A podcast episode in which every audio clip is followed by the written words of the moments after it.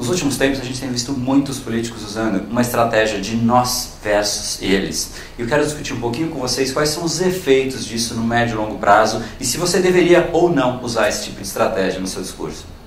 Seja muito bem-vindo ao universo da neuropersuasão. Aqui é o André Buri e você chegou ao lugar certo para aumentar o seu carisma, influência e persuasão tanto nos negócios como na vida pessoal. Afinal, tudo que você quer na vida está do outro lado da persuasão, a principal habilidade a ser desenvolvida para quem quer algo maior na vida e não aceita ser apenas mais uma voz na multidão. Então vamos começar e no final do episódio de hoje tem um e-book de presente para você fazer o download e aprender ainda mais. E vamos pro conteúdo, porque a abundância abundância está aí pelo mundo e é a persuasão que nos permitirá aproveitá-la.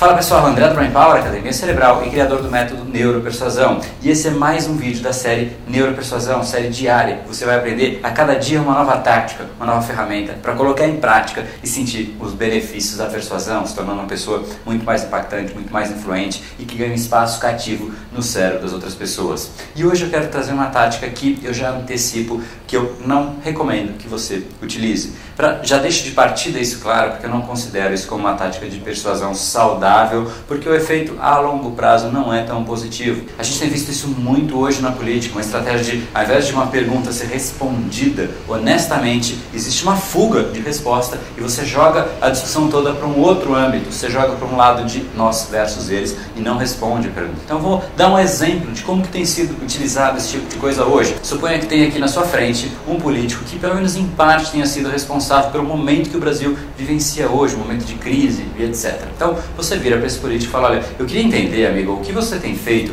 para realmente solucionar o país que a gente está, porque a gente está num momento de crise política, crise moral, crise econômica, crise ética e tudo que a gente vê são famílias perdendo emprego, todo mundo insatisfeito com os políticos que a gente tem no Brasil, a gente olha para o futuro e não vê nada de positivo. O que, que você tem feito? O que, que você fez com o país? Ao invés do político assumir, pegar isso e falar, olha, realmente muitas coisas foram feitas de uma maneira errada. O que eu tenho para te dizer agora é que a gente está sim empenhado e a gente vai olhar para o passado, que a gente errou, e montar um novo plano para reestruturar isso. E o plano passa por, aí ele realmente estrutura cada um dos erros e o que ele vai fazer de diferente. Isso é o que eu considero saudável, você olhar para o passado reconhecer, seja homem ou mulher, de assumir os seus erros, falar, olha, eu realmente errei aqui, só que isso me fez aprender isso, e a solução que eu vou dar para reverter aquele erro, que sim, eu tenho de alguma maneira parcela de culpa, por mais que não seja só minha culpa, eu fiz parte do que causou isso, então eu quero resolver isso, e o meu jeito de resolver esse, isso vai ser exatamente esse, está aqui o meu plano, e está aqui a minha estratégia, eu estou aqui te apresentando a estratégia. Isso elimina qualquer discussão, porque você se mostra comprometido, você assume os erros, isso é uma postura adulta e madura. Só que nunca você vai ver um político falando, olha, eu errei. Nenhum político fala isso eu não sei porquê, não acho certo, não sei, talvez alguém tenha algum motivo que possa me explicar, mas eu não entendo o problema ético de você poder dizer, olha, realmente a gente errou ali, mas esse é o plano de solução, esse é o jeito que as empresas fazem. Os melhores profissionais, os que mais crescem, são os que olham para o passado e falam, olha, em cima daquilo tudo que aconteceu, a gente acertou muita coisa, mas tem muita coisa que pode sim ser desenvolvida. Estão aqui as oportunidades, estão aqui as maneiras que a gente vai resolver isso. Isso tem que ser feito para os momentos que você fez coisas muito boas, que você tem que aprender, e é o que se chama de debriefing dentro das empresas, ou seja, você pega o que aconteceu e destrincha o que aconteceu para aprender em cima disso e melhorar. Isso são que os grandes profissionais que realmente crescem profissionalmente, eles fazem nas carreiras corporativas.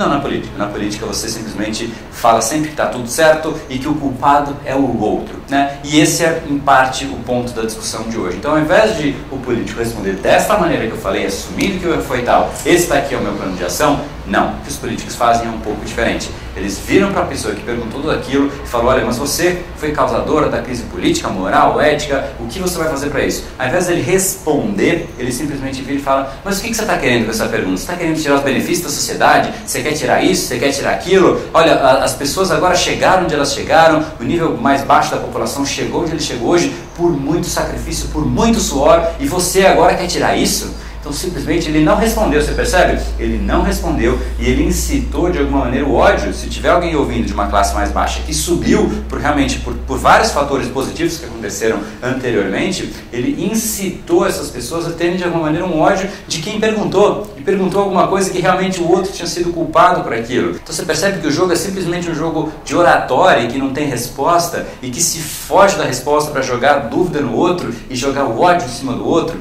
Isso é completamente maluco, porque chega num ponto em que a manipulação ela é tão grande, tão intensa, que você simplesmente não sabe mais em quem você acredita. E chega num momento em que você não consegue mais mascarar a informação, tal como a gente chegou hoje no país. A gente vê que todos, todos os lados tinham informações estavam sendo mascaradas. Não dizia que tinha desemprego, não dizia que tinha isso, não dizia que tinha aquilo acontecendo. E enquanto não explodia a bomba, ninguém descobria de fato. Sentia, sabia que tinha alguma coisa acontecendo, mas não descobria. Só que manipulação nunca é ocultada para sempre. E quando é descoberta, aí acabou a credibilidade, como tem acontecido agora com o nosso país, com o nosso, os nossos políticos, independente de partido. Eu não estou fazendo esse vídeo por uma questão partidária. Os nossos políticos hoje perderam a credibilidade por mascarar a informação, por ficar nesse território de não responder. O dia que surgiu um político, eu estou sugerindo, se você quiser ser político, adoraria alguém que realmente levantasse a bandeira e falasse: eu vou resolver o que aconteceu, porque isso, isso, isso aconteceu, e sim, o meu partido tem culpa em cima disso. E a gente agora tem um novo plano de ação, e por conta desse erro a gente aprendeu, e está aqui o nosso plano de ação.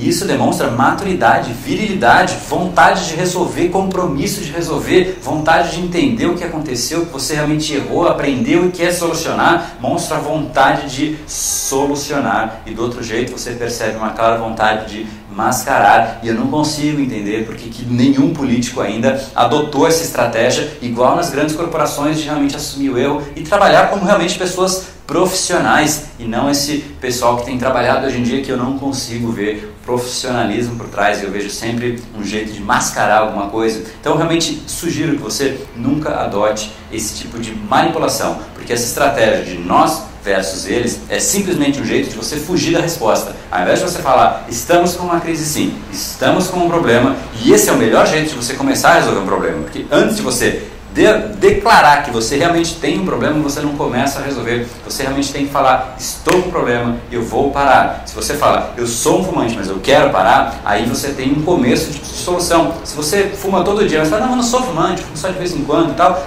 você não vai parar, porque você nem se considera um fumante. Então, para você realmente determinar que algo vai ser solucionado, primeiro você tem que assumir com clareza o problema, fincar uma bandeira, montar um plano de ação, assumir com clareza esse plano de ação. E o jeito mais rápido mais fácil de você garantir que você vai cumprir alguma coisa é você se comprometer com esse seu plano e mostrar para o maior número possível de pessoas quando você mostra um plano para muita gente, você se compromete de fato com algo. Quando você tem um plano e é só seu, você não conta para ninguém, a chance de você não executar é muito maior, porque ninguém vai ver, então não tem problema mesmo. Então eu gosto de colocar plano e eu conto os meus planos para todo mundo. Então realmente estou fazendo uma série de 365 dias seguidos de vídeo. Isso é fácil? Não, não é fácil, é muito desafiador. Mas eu estou fazendo e estou te contando. Isso significa que eu tenho muito mais chance de cumprir, porque agora, além do meu compromisso comigo, eu tenho um compromisso com você. E eu sugiro que você faça isso também. É muito mais energizante para a gente do que ficar mascarando, porque dá muito mais trabalho ficar mascarando. Em primeiro lugar, você tem que controlar todas as informações.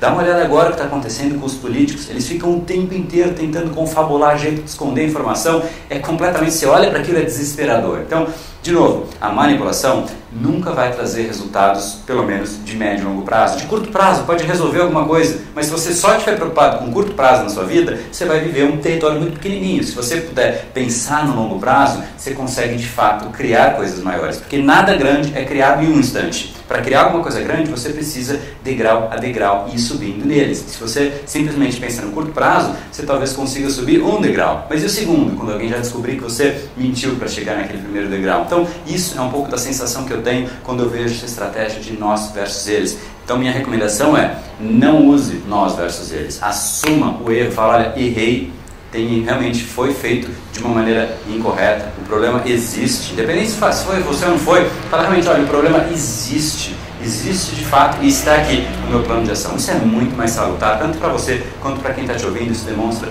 credibilidade e evita essa incitação de polêmica, essa incitação de ódio de um contra o outro, que simplesmente não leva a lugar nenhum. E hoje a gente consegue olhar claramente e enxergar os malefícios da manipulação e tudo que está acontecendo em decorrência dessa manipulação que nunca tem resultado positivo. Então, sugiro que você olhe um pouquinho agora para tudo isso que aconteceu na política e olhe com essa ótica de quanto que as pessoas evitam responder, quanto que as pessoas jogam a culpa para o outro, que joga para um e o negócio vai indo, indo, indo, as informações não se dividem, ficam se guardando e uma hora a bomba explode. Não tem jeito. Manipulação, uma hora a bomba vai explodir.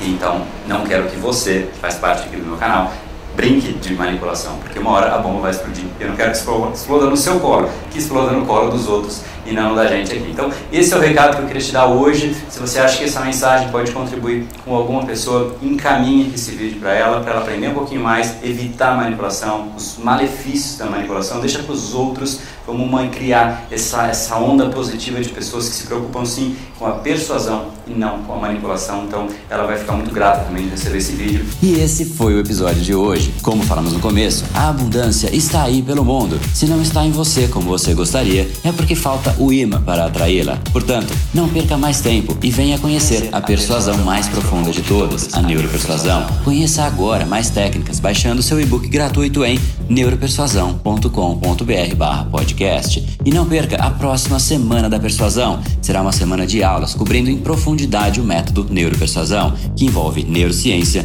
neuroeconomia, programação neurolinguística, para você efetivamente ter todas as ferramentas e levar a sua influência e os seus resultados para um outro patamar. Se inscreva em neuropersuasão.com.br semana. E para acompanhar toda a ação, não deixe de seguir o Brain Power nas outras redes sociais. Os links estão todos na descrição deste episódio. Nos encontramos novamente no próximo episódio e até lá, você já sabe, eu estou aguardando ansiosamente a sua opinião sobre este podcast nos comentários do iTunes. Até mais e lembre-se, tudo que você quer está do outro lado da persuasão. Um oferecimento de Brain Power, a sua academia cerebral. No brain, no gain.